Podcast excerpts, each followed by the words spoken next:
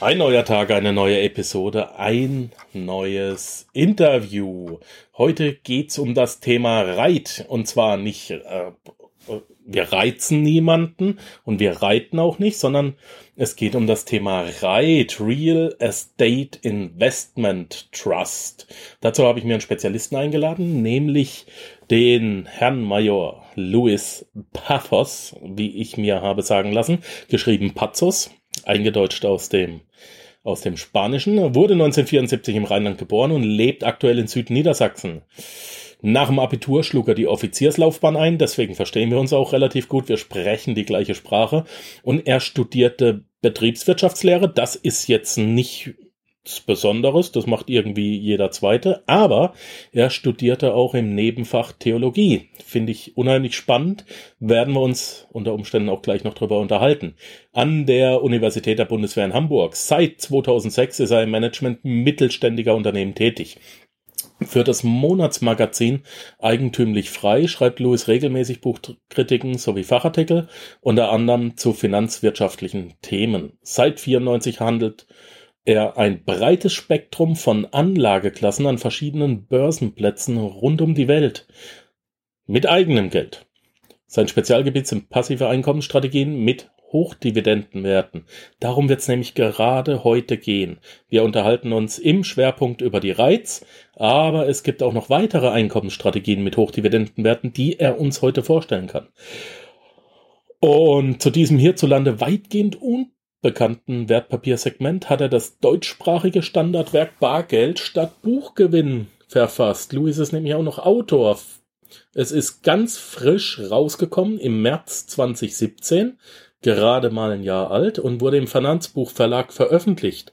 Das Buch kriegt man ganz einfach über www.panzerknacker-podcast.com slash Louis L-U-I-S slash Louis.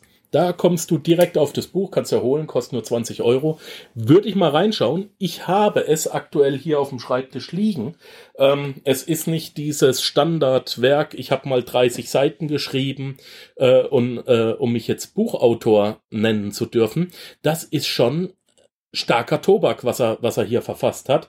Allein mal als Inhaltsverzeichnis. Ich ähm, lese mal kurz vor. Cash is King, Business Development Companies, Master Limited Partnership, Income Trusts, Real Estate Investment Trusts, Royal Trusts, Preferred Shares, Convertible Bonds, Schifffahrtsgesellschaften und so weiter. Aber da kommen wir gleich dazu. Das ist ja Wahnsinn, was der Mann drauf hat.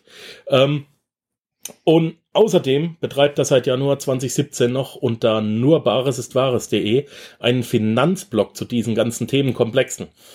Ergänzend dazu bietet er auch noch einen Premium-Dienst sowie Schulungen und Seminare an. Ich weiß nicht, wann er das noch macht. Und erfolgreich geheiratet und sich vermehrt hat er auch Vater, stolzer Vater zweier Kinder. Heute hat er seine Familie aus dem Haus geschickt, hat ihnen ein bisschen Geld gegeben. Die dürfen sich ein Eis kaufen, damit er komplett Zeit hat für uns. Er ist hier in der Show. Herzlich willkommen, mein lieber Louis. Ich danke dir, dass du dir die Zeit genommen hast. Und wie immer die erste Frage. Alles gut bei dir? Wie geht's dir? Mir geht's wunderbar und äh, ja, ich freue mich auf das gemeinsame Gespräch und das äh, interessante Thema Reiz beziehungsweise Hochdividendenwerte deinem Publikum näher zu bringen und dem einen oder anderen vielleicht sogar schmackhaft zu machen. Okay. Ähm, lass uns doch gleich mal drauf eingehen. Wir haben uns, mhm. ich habe dich angefragt, weil ich vor einigen Wochen auf das Thema Reit gestoßen bin. R-E-I-T. Ich habe irgendwo in irgendeinem Blog habe ich irgendwie geschmökert oder in irgendeinem äh, ähm, ich war irgendwo im Internet wieder unterwegs, da ist das Wort gefallen und ich denke, Menschenskinder, was das denn? Also ich bilde mir mal ein, dass ich äh, inzwischen ein breit gefächertes Wissen habe, aber Reit hatte ich bis zu diesem Zeitpunkt noch nicht gehört und habe da ein bisschen nachgeforscht und Mensch, das ist ja ganz interessant. Kannst du uns denn mal bitte erklären, was denn ein Reit überhaupt ist? Ja, sehr gerne. Und äh, übrigens bewegst du dich da in äh, guter Gesellschaft. Es gab nämlich mal 2013 eine ähm, Gemeinschaftsstudie von der AXA, ist ein Versicherungskonzern, und Infratest ähm, zu Wertpapieren und unter anderem wurde auch nach dem Begriff Reit gefragt und ähm, 97, Entschuldigung, äh, 93 Prozent der Befragten konnten mit dem Begriff gar nichts anfangen und nur sieben Prozent sagte etwas.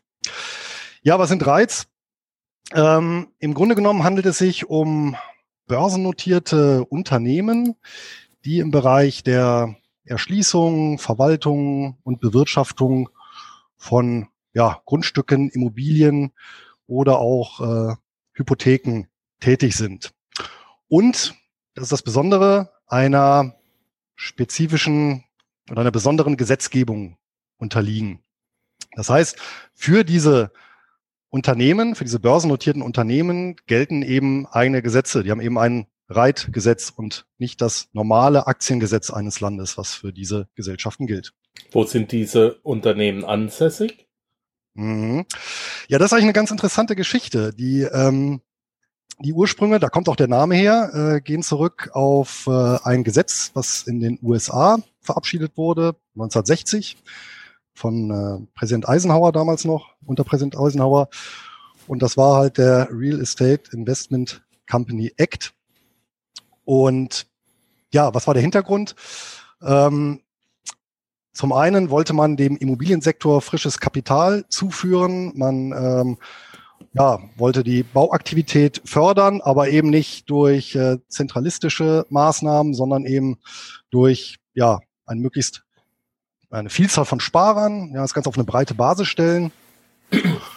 Und ähm, dafür hat man eben dieses Gesetz seinerzeit eingeführt. Ähm, man muss dazu auch wissen, es war vorher für Privatanleger faktisch nicht möglich, ähm, außer Direktinvestments sich an äh, Immobilien zu beteiligen. Das, da waren die Einstiegshürden halt sehr hoch und man wollte halt auch gezielt eben für den kleinen Mann in Anführungsstrichen ähm, hier Beteiligungsmöglichkeiten schaffen ist natürlich ein, ein Grund, der auch mit reingespielt hat, war, in den USA ist ja bis heute die Privat, Privatrente, die, die kapitalgestützte Rente eine wesentliche Säule der Altersvorsorge. Und von daher ähm, ist, sag ich mal, der, der, der Standardrentner natürlich auch angewiesen auf entsprechende Investitionsmöglichkeiten. Und da ist natürlich ähm, ja so ein Immobilienportfolio eine ja durchaus zweckmäßige äh, Möglichkeit, sein Alterseinkommen zu beziehen. Kurz und gut, man hat dieses Gesetz eingeführt. Das war aber auch erstmal gar nicht so besonders erfolgreich. Ja, das, äh, das haben sich äh, äh, erstmal, ich glaube, drei Jahre lang überhaupt kein, hat sich da überhaupt nichts getan. Dann so 63 ist dann der erste US-amerikanische Reit an die Börse gegangen. Und ähm, richtig Schwung bekommen hat das Ganze dann in den 90er Jahren, also nach dem Fall des Eisernen Vorhangs. Und da ist eigentlich interessant, dass äh, das gesamte Modell von ja, ich sag mal, vielen anderen Ländern gekapert wurde. Das heißt, äh, in Anlehnung an das sagen wir, amerikanische Original, ähm, ja, haben sich in vielen Ländern äh, entsprechende Reitgesetze gebildet, in ja, vor allem den angelsächsischen äh, geprägten Ländern, also Australien, ähm, Kanada, da schon sehr früh, aber auch in Europa, beispielsweise Belgien, ähm, Frankreich, Großbritannien, ähm, zuletzt auch Deutschland, ähm, und ja, auch in Asien, Japan, Südkorea, Singapur. Also mittlerweile haben wir wirklich ähm, ja in sehr vielen Ländern dieses Modell und ähm, mehrere hundert Reiz, die ja über die Welt eben verteilt sind. Warum ist es notwendig, dass die eigene Gesetze gekriegt haben? Wieso hat man nicht einfach die Firma gegründet? Also ähm, das Warum ist mir schon klar. Man hat etwas bieten wollen.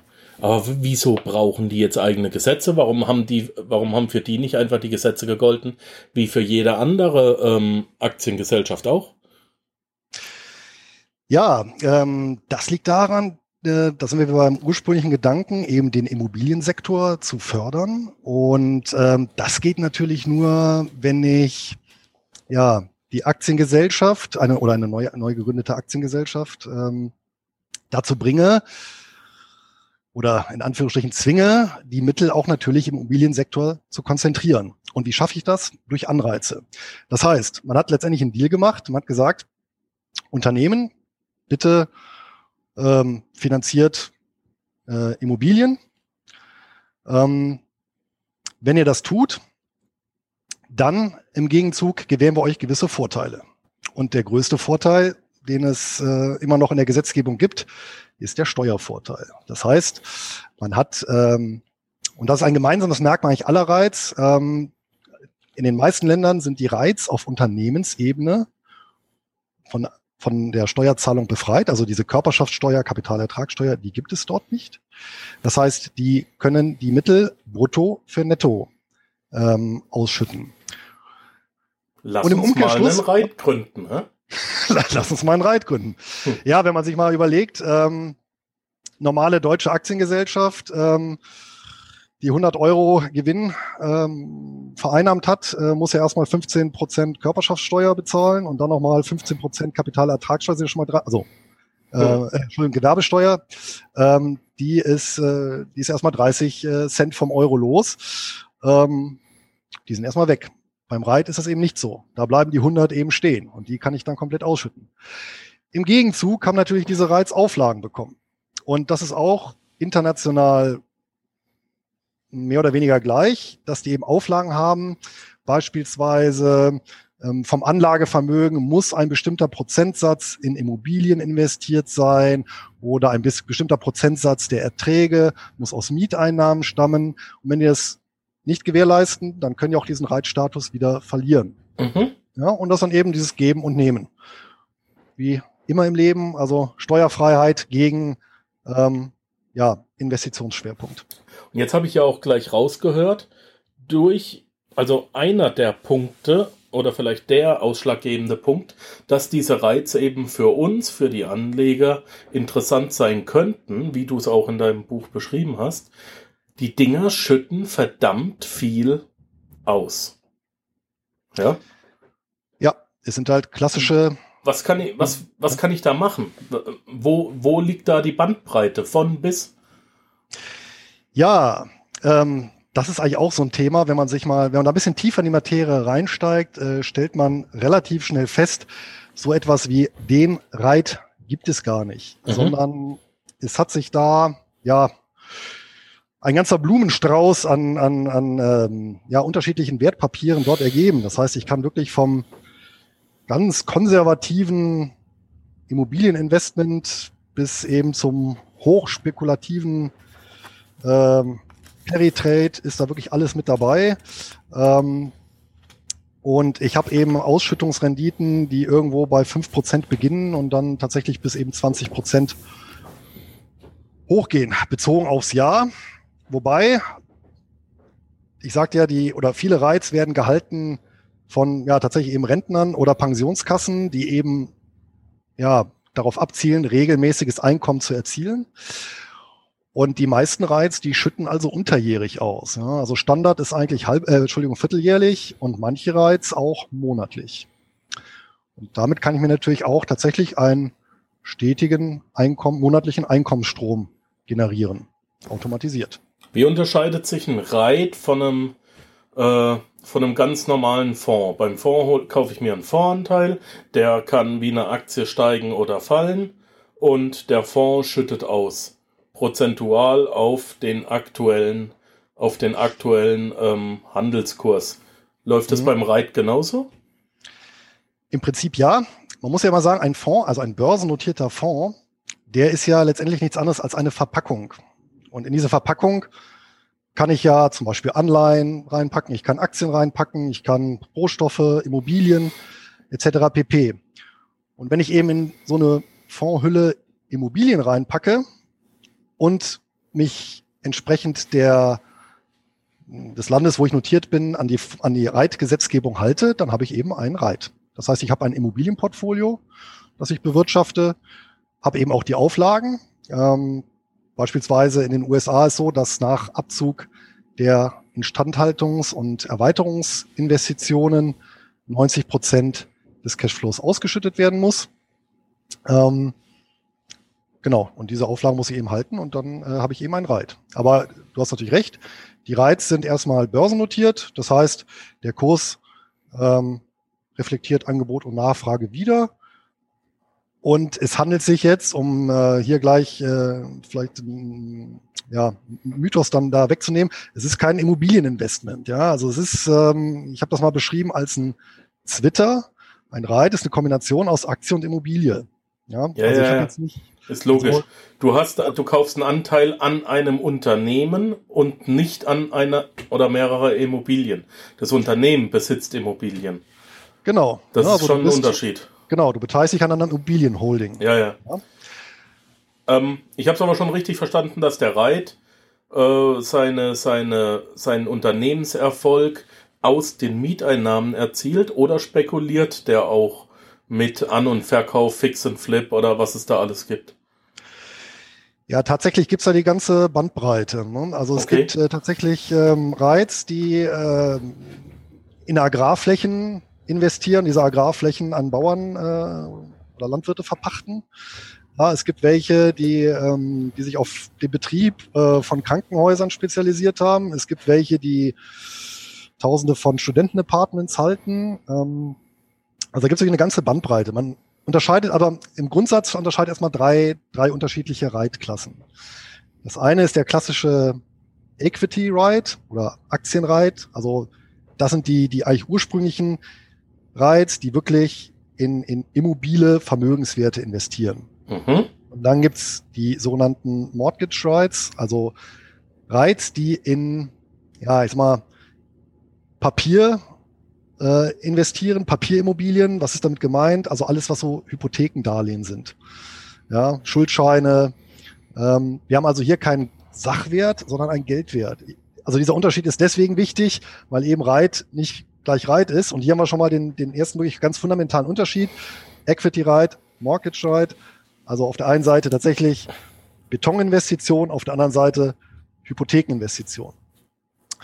Und diese Hypothekenreiz, die sind natürlich ja ähm, etwas riskanter unterwegs. Die ähm, kaufen halt große Bestände an, an Hypotheken auf, die sie natürlich gegenfinanzieren, sind in der Regel, haben die einen sehr hohen Verschuldungsgrad, haben aber auch eine sehr hohe Ausschüttung dann im Gegenzug.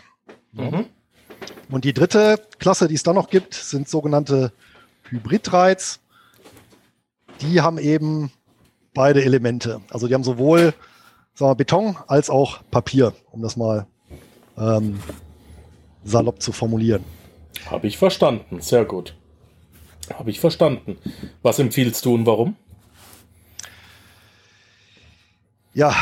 Ich habe übrigens gerade einen Kaffee gebracht bekommen. Ha! Andere reden davon, ich leb's.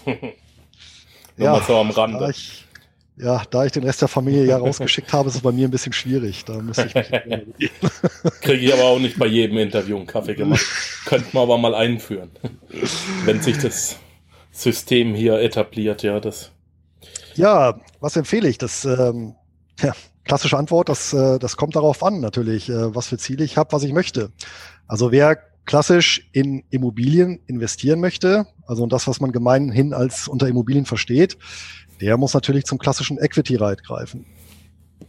Wer sagt, okay, ich hm, nimm's in Kauf, höhere Schwankungen, vielleicht auch mal ein Pleiterisiko, ähm, dafür eben üppige Ausschüttungen, jenseits der 10 Prozent, gegebenenfalls sogar nochmal gehebelt, da kann ich am Ende auch nochmal was dazu sagen, da gibt es entsprechende Hebelprodukte auch nochmal drauf, die sind natürlich also quasi äh, doppelt riskant, dann habe ich eben mal Ausschüttungsquoten auch bis zu 20 Prozent. Ja. Dann, wenn ich fünf Jahre durchhalte, habe ich meinen Einsatz wieder raus. Kann aber auch mal sein, ähm, dass das Ding dann in die Knie geht. Ne? Das kommt drauf jo. an. Also auch, hier, also auch hier kriegen wir die komplette Bandbreite einmal geboten. Ne? Ja, genau. Ja, also wie gesagt, Reit ist nicht gleich Reit. Und selbst derjenige, der jetzt sagt, okay, ich möchte klassisches Beton kaufen, der steht halt wieder vor der Auswahl. Ja, was denn jetzt? Also wie ich eben angedeutet habe, ähm, möchte ich eher eben landwirtschaftliche Güter oder Flächen erwerben, möchte ich in Krankenhäuser investieren, in Studentenapartments, möchte ich in Einzelhandel oder in Großhandel, möchte ich in Lagerflächen, möchte ich vielleicht Fußballstadien, Kinos, Kindergärten, möchte ich äh, Büroräumlichkeiten ähm, für den öffentlichen Dienst, ähm, Sportparks etc. pp. Oder ein, Misch, ein Mischmasch aus allem. Ja, ähm, deswegen ein Reitinvestor kommt eigentlich nicht drum herum, also eigentlich wie jeder andere Investor auch, sich mit der Materie auseinanderzusetzen, zu filtern, zu recherchieren und zu gucken, weil er sonst eben schlichtweg nicht weiß, was er einkauft. Ja, aber wieso ist es denn jetzt so, dass ich meine Menschenskinder, äh, bis ich das erste Mal davon gehört habe, wusste ich nicht, dass es die Dinger gibt. Und jetzt habe ich gedacht, Mensch, ich mache mal mit dem Louis ein Interview und der soll mir mal sagen, wo er seine drei bis fünf Reize her hat. Aber da gibt's ja einen ganzen Arsch voll. Wieso kennt man das denn nicht? Wo finde ich denn Reiz? Gibt, hast du auf deiner Webseite, ich weiß es jetzt gar nicht, hast du auf deinem Blog ähm, irgendwie ein Verzeichnis? Im äh, Premium-Bereich äh, habe ich ein Verzeichnis. Äh, Ach, wir haben einen Premium-Bereich. ja, also äh, im Blog habe ich ähm, erzähle ich natürlich ein bisschen was zum Thema. Ich habe auch den einen oder anderen, ähm, ich glaube, ein Reitpapier, ein oder zwei Reitpapiere habe ich im Laufe des letzten Jahres vorgestellt. Aha. Ich habe auch mal einen Artikel, einen Gastartikel ähm, bei finanzglück.de veröffentlicht. Da erzähle ich auch ein bisschen was zu Reiz. Habe mal so drei, drei, vier äh, Titel äh, vorgestellt. Ähm, insgesamt habe ich äh, natürlich im, im, im Premium-Bereich jetzt ein bisschen mehr. Da habe ich äh, insgesamt über 250 äh, Titel, ähm, die eher unbekannt sind hierzulande, aber nicht nur Reiz. Ne? Das sind dann querbeet alles, was ich so im, im, im Buch da an Anlageklassen habe. Und da sind aber auch einige Reiz drunter. Ähm, wobei ich mich da auf äh, tatsächlich, ich sag mal, ähm, Sammelanlagen, also sprich börsennotierte Fonds und ETFs äh, beschränkt habe, die selber wiederum in Reiz investieren. Warum? ja. Als ob es noch nicht kompliziert genug wäre, ne? Ja, aber ich sag mal, diese ETFs und diese, diese börsennotierten Fonds, die machen es halt wieder ein bisschen einfacher, weil da kann ich ja noch besser auch mit kleinem Geld äh, streuen. Wie klein? Naja, wenn ich ein, äh, wenn ich ein Depot eröffne bei einem ähm, entsprechenden Broker, beispielsweise ja bei, bei, bei Interactive Brokers oder so, ähm, dann kann ich auch selbst kleine Orders mit ein paar hundert US-Dollar oder Euro platzieren und bezahle dann ja vielleicht zwei Dollar für. Und dann kann er da ähm, für eine kleine Order für unter zwei Dollar sogar. Mhm. Also da sind die Handelskosten mittlerweile vernachlässigbar. Ähm, kommt halt auf den Broker an. Ja, also ich weiß, ich glaube, du hast ja auch mehrfach erwähnt, du hast ja, bist ja bei Swissquote. Ähm, bei denen habe ich auch, und da hatte ich auch ein Depot, da sind ja die äh, Gebühren etwas teurer. Ist das billigste in der Schweiz immer noch? ja, ja, aber so, ähm, ich selber habe äh, jetzt mal, ähm, weil das auch ein paar Leser interessiert hatte, die wussten halt auch nicht so recht, wo sie mal ein Depot eröffnen können, wo ich eben, das ist nämlich das nächste Problem, ich kann nämlich seit MIFID 2 nicht unbedingt überall alle in Deutschland bei jeder Bank alle Reiz handeln. Seit was? Entschuldigung, ähm, ich bin einfach ein bisschen zu sehr im Thema drin. Ja. Was mich wie, hat, hat Alex Fischer geschrieben, äh, der Fisch erkennt nicht das Wasser um ihn herum. Ja, also, der eine andere Hörer von dir wird es vielleicht mitbekommen haben. Seit dem 3. Januar 2018 ist die sogenannte MIFID 2 Richtlinie in Kraft. Die MIFID II-Richtlinie, die reguliert Banken beziehungsweise die Beziehung von Banken zu Kunden und von Produkten, die an bestimmte Kunden vertrieben oder überhaupt an Kunden, unter welchen Bedingungen die an Kunden vertrieben werden dürfen. So. Und eine Bedingung ist, dass jedes, also zumindest Fonds und ETFs beispielsweise, äh, eine sogenannte Zielmarktdefinition ähm, abgeben müssen. Das heißt, Sie müssen da nach einem bestimmten Kriterienkatalog erwähnen, ähm, an wen sich dieser Fonds oder dieser ETF richtet. Wenn dieses Dokument auf Deutsch nicht vorliegt, dann ist dieses Wertpapier für die Kunden der entsprechenden Bank in Deutschland gesperrt. Okay. Selbst, selbst wenn, und das ist jetzt der Witz an der Sache, selbst wenn du den Titel schon im Bestand hast, kannst du nicht mehr zukaufen, weil er eben gesperrt ist. Von der Banken-IT zentral, da kannst du auch nichts machen. Jetzt ähm, könnte sein, dass äh, ja, aber wow, ähm, was hat es für eine Auswirkung auf mein Depot? Wenn der Gewinn steigt, müssen die das ja Oh. Nee, also wäre jetzt, wär jetzt ein anderes Thema. Okay, okay. Genau. Aber ähm, im Zusammenhang mit Reiz ist eben äh, das Problem, ähm, oder auch börsennotierten Fonds und ETFs, die in Reiz investieren, dass viele gute eben an ausländischen Börsen notiert sind, beispielsweise in den USA, mhm. in Kanada, in Australien, in Singapur, aber eben nicht handelbar sind über beispielsweise eine Comdirect oder DeGiro oder welche anderen Broker es gibt. Mhm. Über Swissquote nicht. Swissquote, die machen alles. Ähm, das war auch einer der Gründe äh, für die Depotwahl seinerzeit. Ähm, aber viele Anleger haben jetzt eben das Problem und viele Leser haben mich eben angeschrieben und haben gesagt, was soll das? Ich kann das Wertpapier, was ich schon im Bestand habe, nicht mehr halt, äh, nicht mehr handeln. Also verkaufen schon noch, aber eben nicht mehr zukaufen.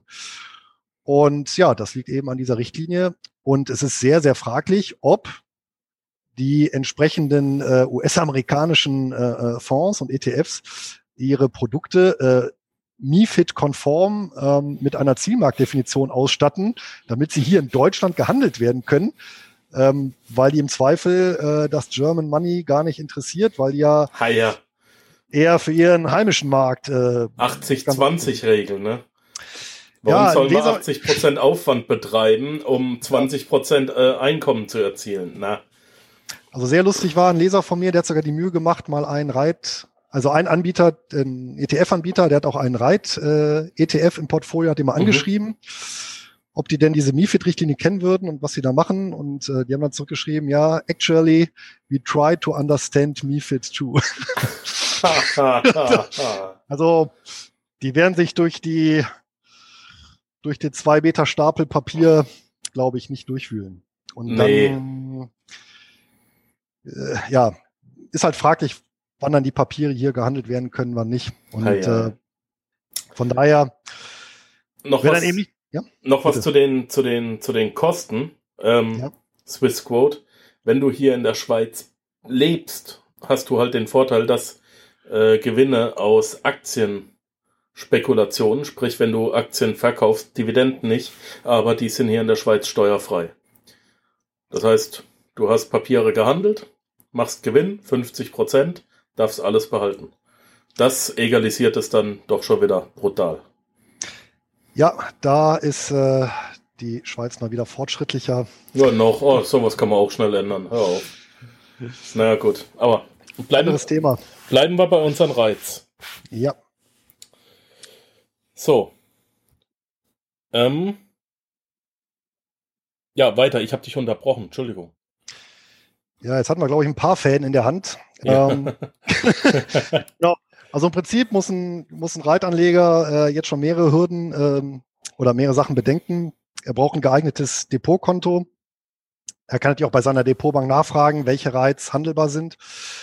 Äh, er muss äh, für sich erstmal entscheiden, möchte ich in äh, Betonreiz oder ähm, Papierreiz oder Hybrid investieren.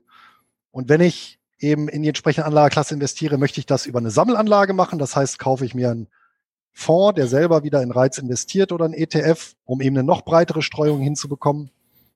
Oder kaufe ich mir Einzelreiz? Und wenn ja, mit welcher Ausrichtung? Und äh, dann am Ende dieses Auswahlprozesses ähm, kann ich dann in Aktion treten. Was empfiehlst du? Ich würde, ich, also so wie es sich anhört, würde ich ja auf jeden Fall mit Beton anfangen. Hast du auch mit Beton angefangen? Ich äh, habe auch Beton im Bestand und äh, habe keine Hybridreiz und auch keine äh, Papierreiz im Bestand, weil wenn ich in Geldwerte anlegen würde, dann ähm, würde ich was anderes nehmen, aber nicht, nicht so ein Mischmasch. War jetzt auch mein Gedanke. Warum soll ich es mir wieder kompliziert machen? Wenn ich doch einen Reit will, einen Real Estate Investment Trust, dann hol dir doch auch einen und hol dir genau. nicht schon wieder was anderes, ne? Das ist, das ja. ist auch mein Gedankengang, wo mein Kleinhirn dann wieder den, den Loop nicht schließen kann. Warum soll ich so einen Blödsinn machen, wenn ich doch das andere wollte? Richtig. Ja. ja. Und ähm, ein anderer Aspekt ist natürlich, ähm, dass ähm, wir natürlich in einer extrem Niedrigzinsphase uns befinden.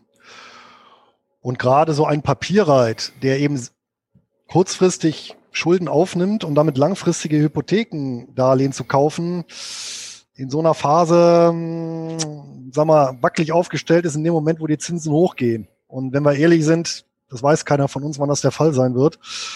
Und dann möchte ich nicht unbedingt in diesen Papierreiz investiert sein. Es gibt ja da so einen Knackpunkt, weil äh, de facto, bitte korrigier mich, sind diese Reize ja nichts anderes als ein, äh, als ein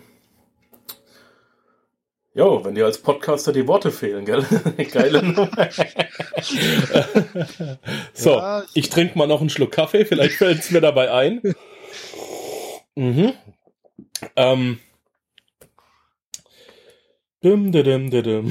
Fahrstuhlmusik. Ähm, hier. Es fällt mir nur Trust ein. Ähm, auf Englisch. Wie heißt es auf Deutsch? Mehrere Aktien in einem zusammen. Äh, Fonds? Fonds, danke. Meine Herren. so, manchmal, ich, ich habe manchmal einen schweren Job, du, ich sag's dir. Ja, genau. Ähm, Im Prinzip ist ein Reit ja nichts anderes als ein ganz normaler Fonds, richtig? Genau. So, außer dass er sich halt spezialisiert hat, nicht auf Edelmetalle oder sonst was, äh, genau. sondern auf Immobilien. Ja. Jetzt hat ja ein Fondsmanager einen riesen Nachteil. Die Jungs sind verdammt schlau, weil sonst würden sie nicht das tun, was sie tun. Aber sie dürfen auf den Markt nicht reagieren. Ein Fonds muss immer dazu kaufen. Wenn er Geld kriegt, ist er verpflichtet, dazu zu kaufen. Das heißt, ich komme als Kunde an, gebe dem Fondsmanager Geld und sag, hier hast du mein Geld, ich möchte Anteile kaufen und er muss die jetzt investieren, mhm. auch wenn der Markt gerade fällt, muss er long gehen. Oder ja, er muss, nennen wir es halt mal so wie es ist, er muss long gehen, obwohl er privat gerne shorten würde. Ähm, ist das nicht ein enormes Risiko? Naja, was du jetzt angesprochen hast, es gilt natürlich ähm, für Investmentfonds, die ja wieder ein, ein Regularium haben, dem sie unterworfen sind und das gewisse Automatismen auslöst.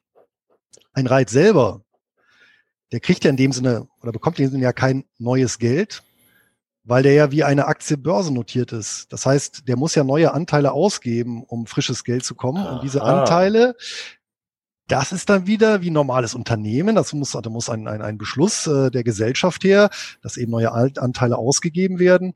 Und das mache ich natürlich äh, dann, naja, da gibt es ja zwei Möglichkeiten. Entweder wir haben eine besonders gute Marktphase und ich nutze das, die Braut ist hübsch mhm. und äh, verkaufe Anteile. Oder eben meine finanzielle Situation ist so wackelig, dass ich dringend frisches Eigenkapital brauche. Ne? Das sind so zwei klassische Szenarien.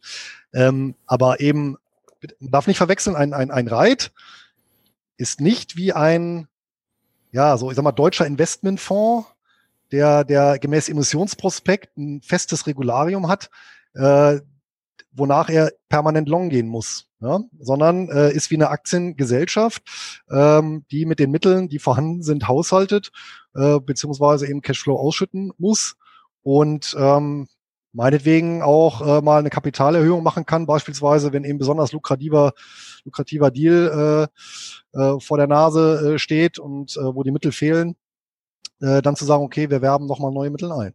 Oder er darf eben auch die Mittel, die gerade reinkommen, aktiv äh, auch mal auf Halde legen und warten, bis genau. es sich besser. Und genau. das, genau. und das ist ein ganz, ganz wichtiger Knackpunkt. Das ist ein ganz, ganz wichtiger Punkt, dass die eben deutlich, deutlich lukrativer ähm, handeln können als eben ein ganz normaler äh, ein ganz normaler Fonds, wie äh, den wir hier in Deutschland haben. Luis, du hast vorhin noch kurz angedeutet, unter Umständen kann man äh, auch manche Reiz hebeln. Ja. Ich vermute mal, dass wir uns hier wieder in den Mortgage-Reiz befinden und Korrekt. nicht in dem Betonreiz, wo sonst ja. sollte ein Hebel auch Sinn machen oder auch an, ja, realistisch anzusetzen sein. Ne? Erzähl mal was drüber. Gut, ich sag mal, grundsätzlich kann natürlich auch jeder Privatanleger selber hebeln. Ja, ich kann mir ja ähm, 50.000 Euro Darlehen äh, bei der Bank holen und sagen, ich äh, pack das alles in Reiz, ne? theoretisch. Wenn ja. die Bank mitspielt, wenn ich Sicherheiten stelle, wäre das möglich. Wenn ich das nicht möchte, sondern rein mit Eigenkapital spekulieren möchte, da sind äh, tatsächlich deine beiden heimischen Großbanken groß im Geschäft, die Credit Suisse und die UBS. Die äh, haben nämlich ähm, beide allerdings in Amerika, nicht in der Schweiz, aufgelegt eine ganze Serie von sogenannten ETNs, Exchange Traded Notes. Das sind, mh, hm, kann man sagen, Zertifikate. Also mhm. wie eine Bankschuldverschreibung. Ähm, das heißt, äh, das ist halt auch ein Geldwert. Man hat einen Anspruch gegenüber der Bank. Und diese Zertifikate bilden eben ab einen Mortgage Right Index. Das heißt, die packen eben verschiedene von diesen Papierreiz ähm, in einen Korb. Und diesen Korb unterlegen die zu 50 Prozent mit Fremdkapital. Das heißt, die haben diesen Korb von Mortgage Rights eben um den Faktor 2 äh, gehebelt. Und dieses Papier ist börsennotiert, es wird ständig ein Kurs gestellt. Und so komme ich natürlich auch auf Ausschüttungsrenditen von 20 Prozent. Habe allerdings natürlich ein extrem volatiles, also sehr schwankungsanfälliges Papier, weil gehen schon die normalen Mortgage Rights, meinetwegen ähm, ein Prozent nach unten, äh, geht das natürlich äh, bei dem bei der Exchange Traded Note, äh, also bei diesem Zertifikat um das Doppelte. Ne? Hm. Also manchen Leuten ist schon extrem langweilig, ne? Ja. Wer, wer, wer übrigens äh, die, das Konzept hinter diesen Papieren, hinter diesen gehebelten Papieren äh, sich mal ähm, näher zu Gemüte führen möchte, da habe ich im äh, letzten Jahr auf meinem Blog mal ähm, exemplarisch so ein Papier beschrieben. Also einfach ähm, auf dem Blog und im Suchfeld UBS eingeben. Dann, das ist nämlich ein UBS-Papier gewesen. Ähm, da kann man sich mal angucken, so die Funktionsweise und was man da rechtlich überhaupt erwirbt. Ja. Genau. Und das haben die eben rausgebracht auf ähm, viele Instrumente, unter anderem eben auf Reiz, so ein gehebeltes Produkt, aber auch auf, ich glaube, kleine Unternehmen, auf äh, Energieunternehmen und auf, ich glaube sogar auf, äh, auf Gold und, äh, und Edelmetalle auch. Interessant, Wahnsinn. Ja. Ähm, zum Thema Reiz selber. Wirklich ja. zum Thema Reiz, weil äh, ansonsten gehe ich noch äh, fünf andere Sachen aus deinem Buch mit dir durch. Zum Thema Reiz selber. Was gibt's da noch zu sagen? Habe ich irgendwas vergessen zu fragen? Haben wir da noch was nicht besprochen, was man wissen müsste, was interessant wäre? Ja, ganz viel eigentlich. Ne? Erzähl, raus mit.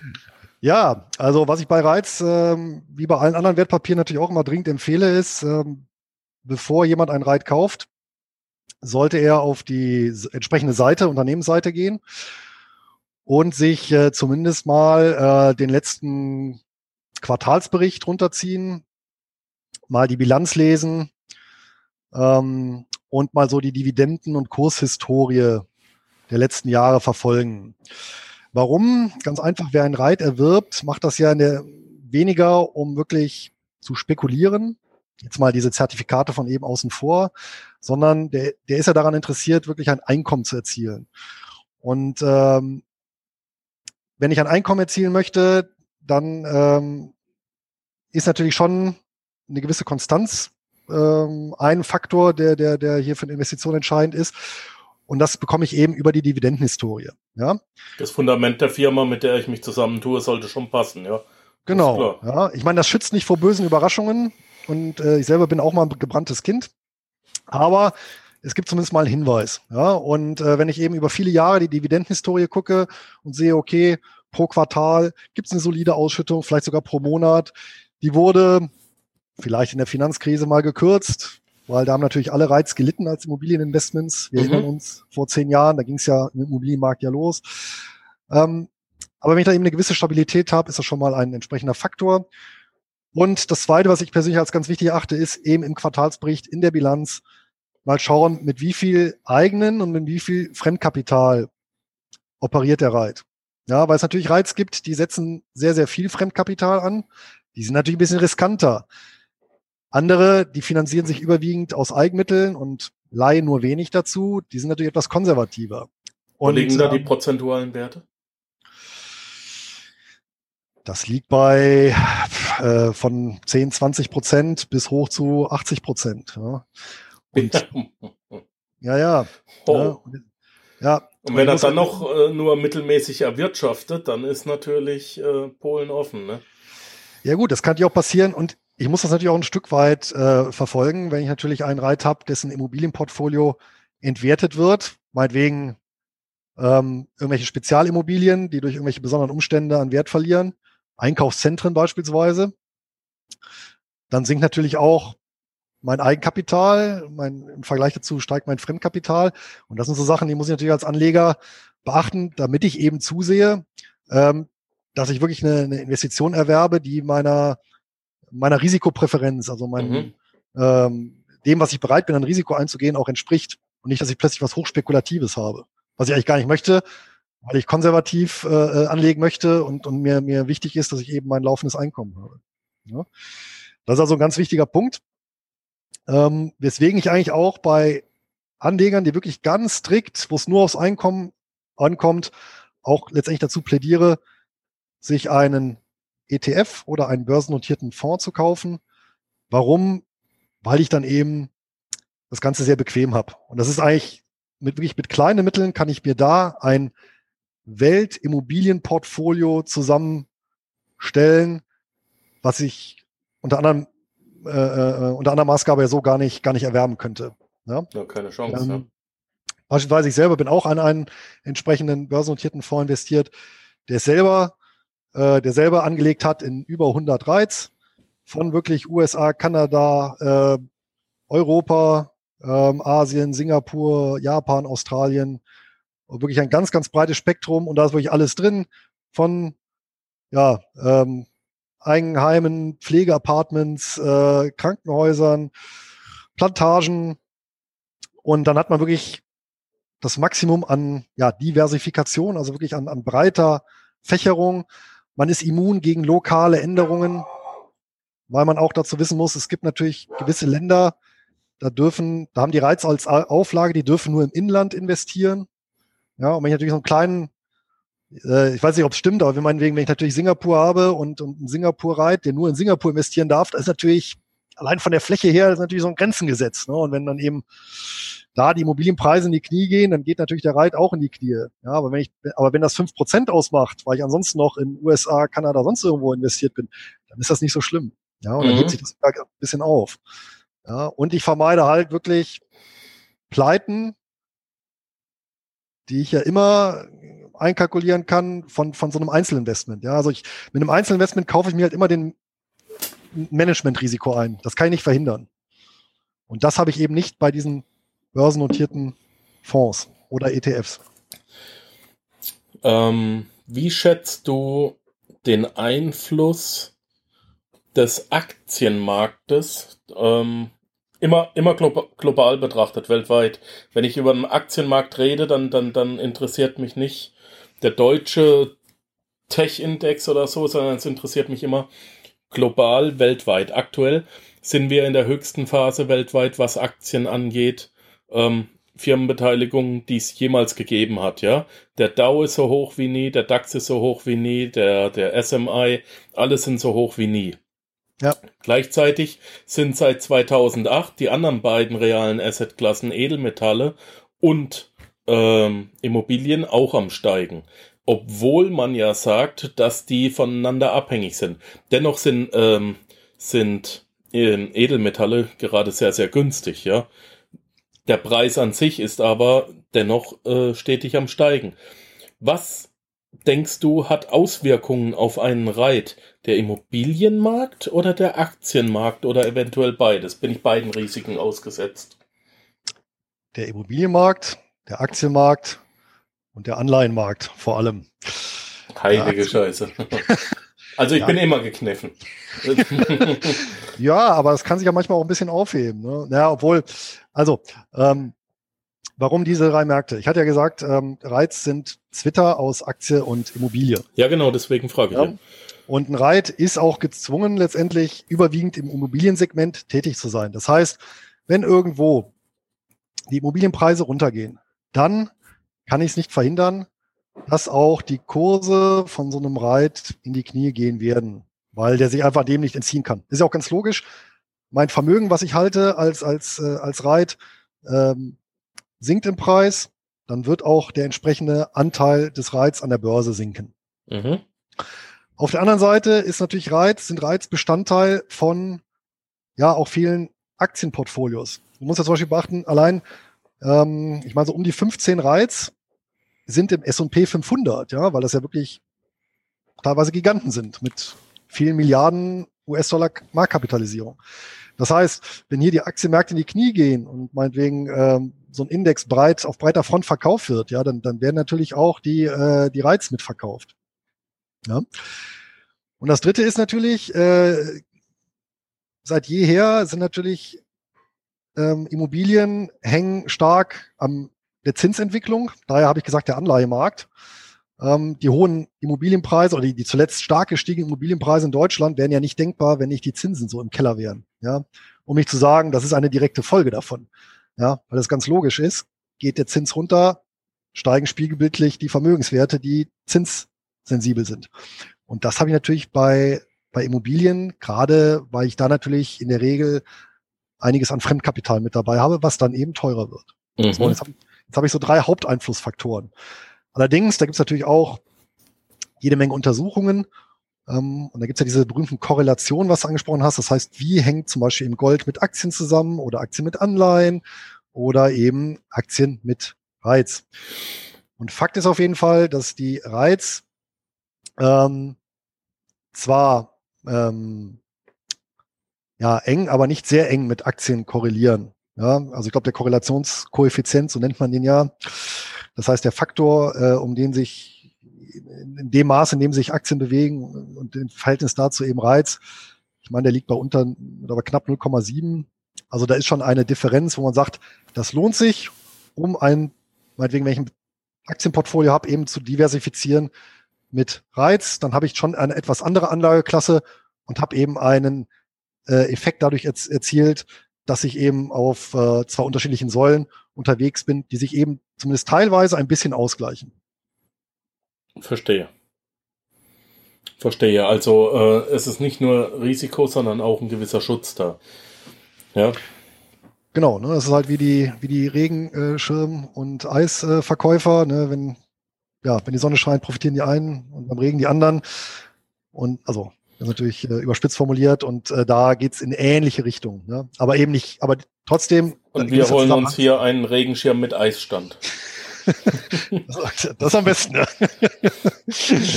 Sofern solide finanziert, ja. Regenschirm mit Eisstand. Ähm, ja, ich bin total fasziniert von dem Thema, ganz ehrlich. Äh, werde mich da auch ein bisschen einlesen. In dem Buch haben wir noch einige Hochdividendenstrategien mehr. Äh, unbedingt lesen. Wie gesagt, www.panzerknacker-podcast.com slash Louis, geschrieben L-U-I-S, Lima Uniform India Sierra, so wie wir Soldaten das mal gelernt haben. Nicht wahr? So schaut's aus. Also nicht mit OU. Ja. Da habe ich das Buch verlinkt, weil eben, wie gesagt, das ist nicht äh, dieses typische, ich habe mal 30 Seiten geschrieben, äh, damit ich mich Autor schimpfen kann und du dich bei mir in die Liste einträgst. Nein, das Ding kostet wirklich Geld, das muss man wirklich kaufen, das kommt wirklich dann nach Hause geschickt. Im Idealfall kann man sich aber auch gerne bei dir über nurbaresistwahres.de melden. Dann kriegt man sogar, wie ich, eine gewidmete Version, die nicht von Amazon verschickt wird. Und du hast, glaube ich, auch noch drei Euro mehr verdient äh, was auch ganz nett ist. Ja, ein bisschen. Weil, Kostet übrigens ja, 17,99 im ja. Handel. Genau. Und äh, wer in das Thema ein bisschen reinschnuppern will, ich biete auf äh, meinem Blog auch einen Gratis-Report an. Ähm, wer sich da anmeldet, E-Mail reicht, der bekommt eine erste Übersicht und kann dann so ein bisschen erahnen auch, äh, worum es dann inhaltlich geht, bevor er dann die 1799 in die Hand nimmt. Ähm, Markus, da ja. steht Edition Lichtschlag. Gibt es noch eine andere Edition? Was heißt das? Ja, ähm, das sind einfach so Reihen, Buchreihen, die, äh, die eben beim äh, Finanzbuchverlag äh, herausgebracht Achso, ich habe gedacht, du hast da jetzt verschiedene Versionen. Nee, nee. ich, ja, wird auch keine Panzerknacker-Podcast-Version geben, leider.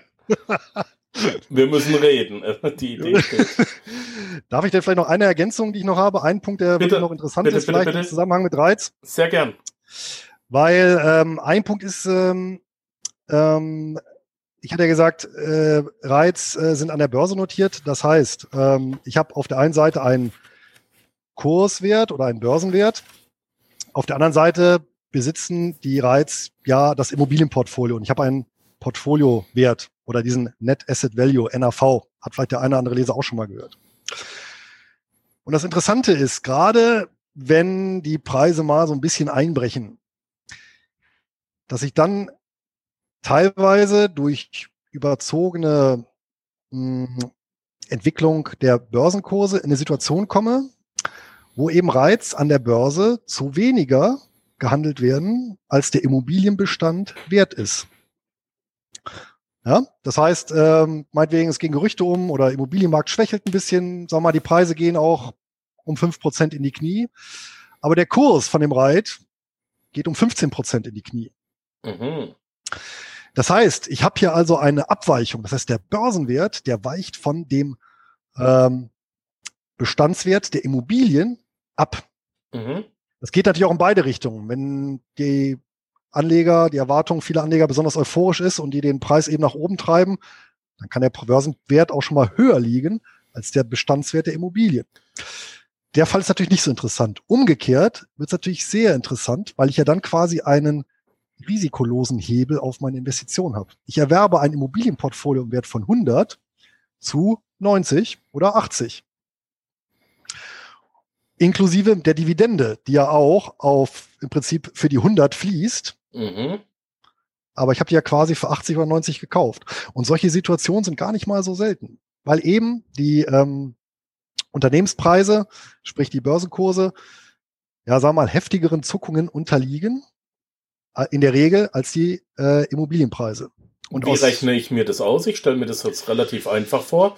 Anzahl der Anteile oder Anzahl der Aktien oder Anzahl der Papiere mal Börsenkurs äh, ja. muss gleich weniger sein als der im äh, Report auf der Seite oder im, im äh, ja, als der Realbestand, als die. Aktiva. Genau. Als das Eigenkapital.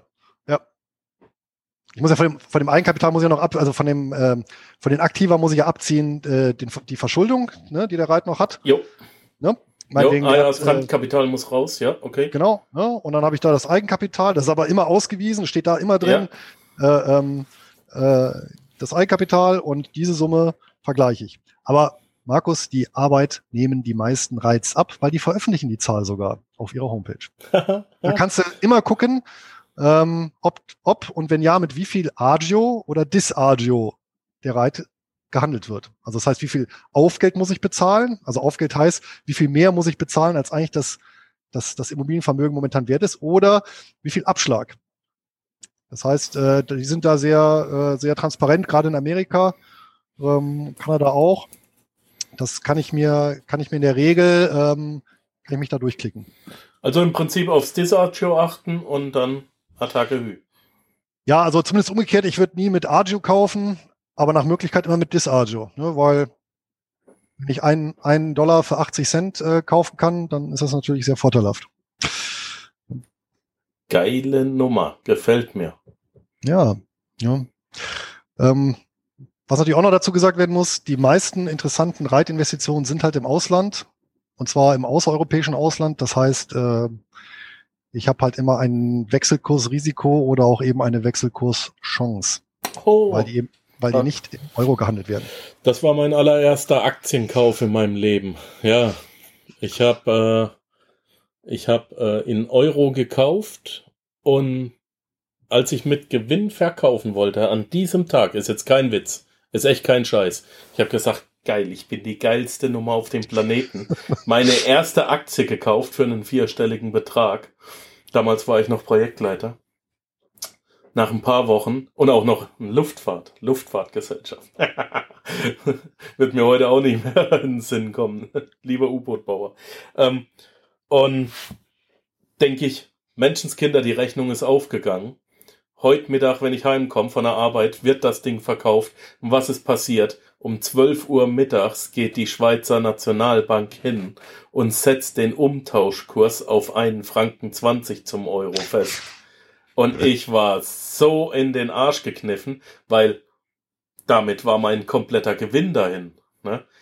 Die haben, die ja. sind davon, glaube ich, 98 Rappen auf den Euro, sind die auf 1,20 hochgesprungen oder was das war, weil sie, weil sie, so, und damit hatte ich verloren, weil mein Depot war damals noch in der Schweiz, ja. Doof. Ja, das sind die berühmten schwarzen Schwäne, die possierlichen Haustiere, die wir leider nicht im Griff haben. Dann habe ich gleich beim ersten Mal live gelernt. Ja. Ach, so funktioniert das. Aha. Ja, aber schön, dass er lustig. dauerhaft abgeschreckt hat. Ne? Das, ist ja immer so die, das ist immer so die Gefahr, dass dann. Nee, weil jetzt habe ich es ja gelernt. Jetzt aufhören macht ja auch keinen Sinn. Das habe ja, ich jetzt, also nochmal. Ne? ne? Das ja. ist ja.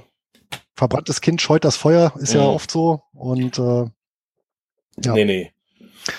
Ja, Genau. Also wie gesagt, Wechselkursrisiko oder Chance muss ich immer mit einrechnen. Das heißt, die Erträge fließen auch in Dollar, ja. äh, Yen, ähm, was auch immer, koreanische Won. Ähm, in Deutschland gibt es übrigens auch Reiz, äh, allerdings, äh, ich meine, drei Stück zurzeit. Natürlich auch mit einer ähm, entsprechenden Gesetzgebung. Ähm, man kann also auch tatsächlich deutsche Reiz kaufen. Wie heißen die, Louis? Ich glaube, einer heißt äh,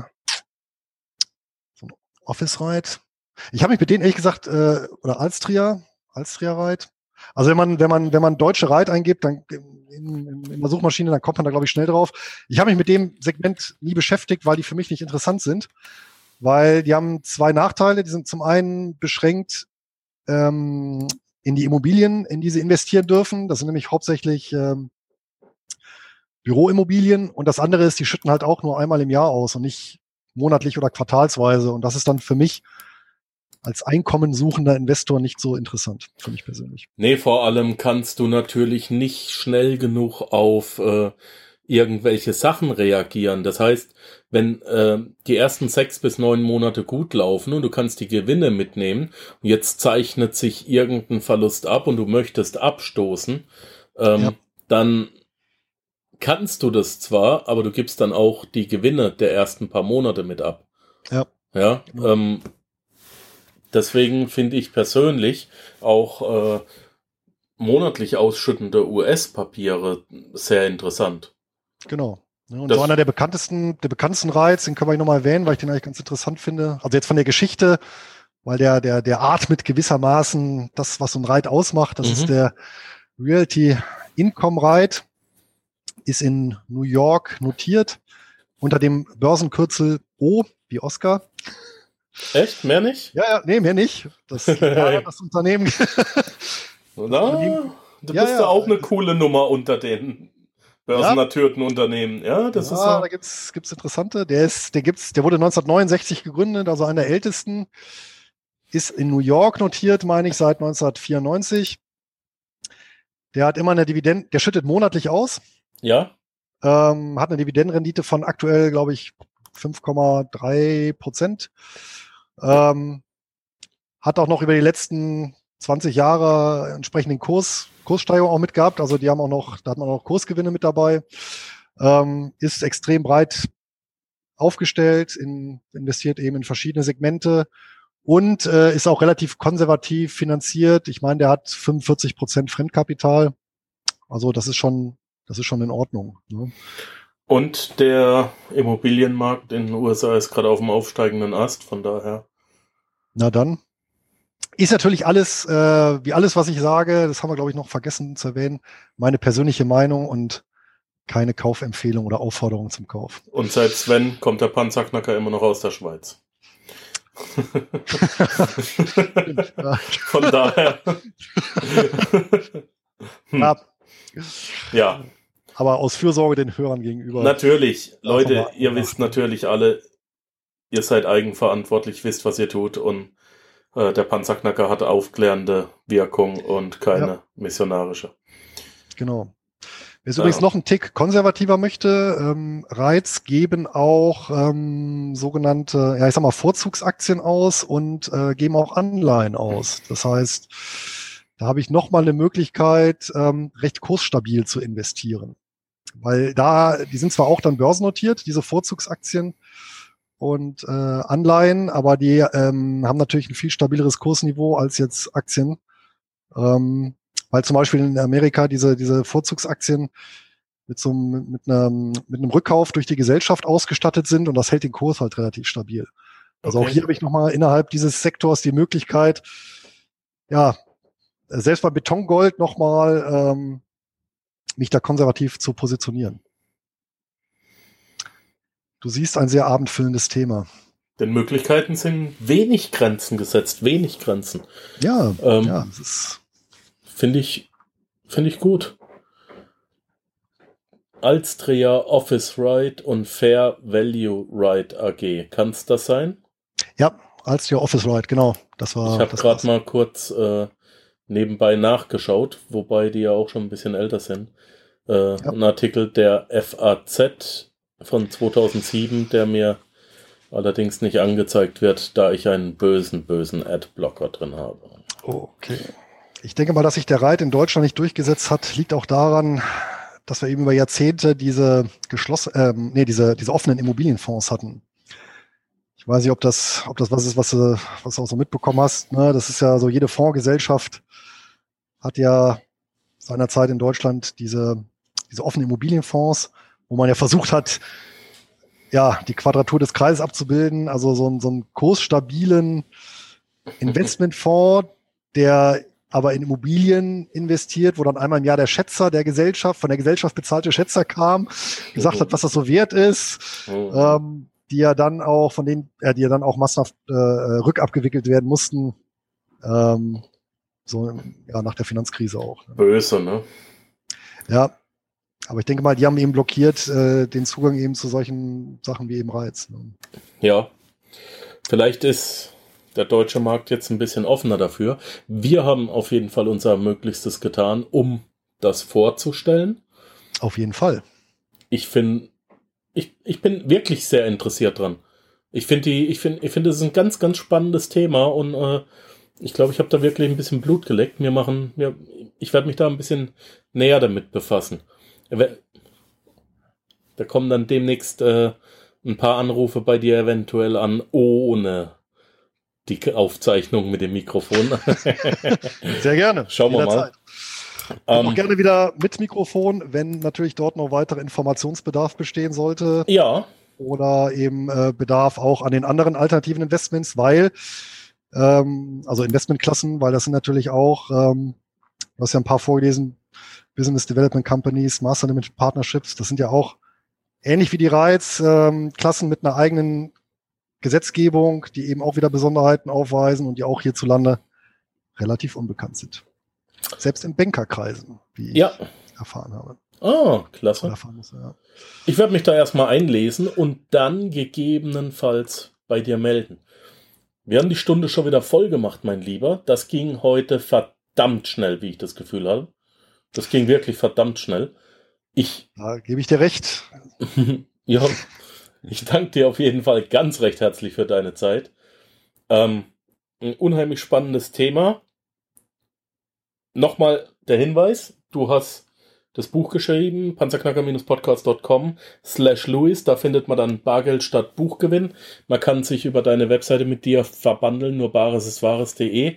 Auch da viel Schlaues zu diesem Thema. Einfach auch mal selber einlesen und natürlich äh, die Premium-Inhalte bei dir angucken, weil auch wir Blogger, ob wir es äh, per, ja, ob wir es mündlich machen oder ob wir schreiben, wir leben auch nicht von Luft und Liebe allein.